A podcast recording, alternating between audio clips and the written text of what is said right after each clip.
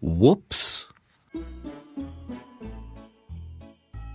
Mike loved marbles. He played with his marbles every day. On Saturday, Mike played with his marbles in the living room. The living room is not the place for marbles, said Grandpa. Whoops.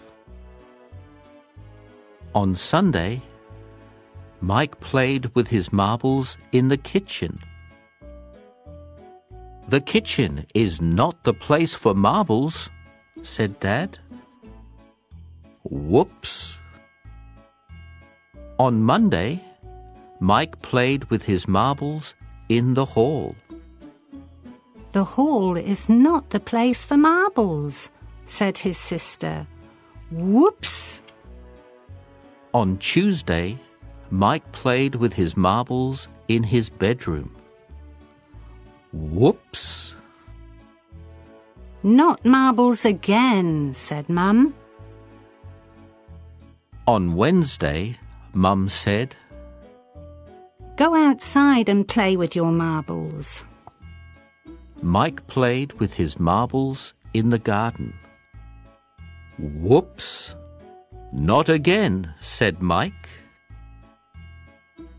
On Thursday, there was a games day at school.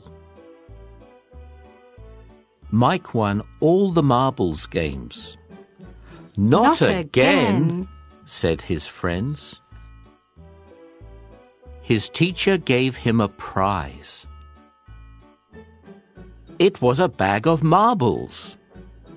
Oh, Oh, no, no. said everyone.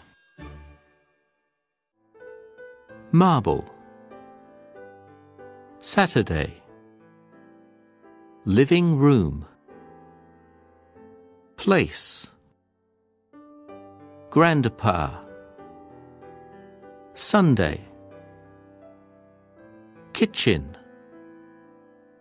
Monday. Hall. Tuesday. Bedroom. Wednesday. Thursday. Game. Teacher. Give.